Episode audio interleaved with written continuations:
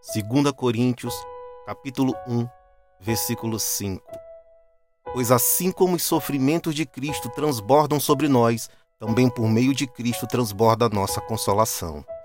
A Bíblia diz que Deus enxerga o sofrimento e a dor, quer seja a dor física ou emocional. Saiba que Deus quer nos ajudar a superar, pois Ele tem a consolação que tanto precisamos. Afinal, a dor e o sofrimento são momentâneos, porém, o seu amor é eterno.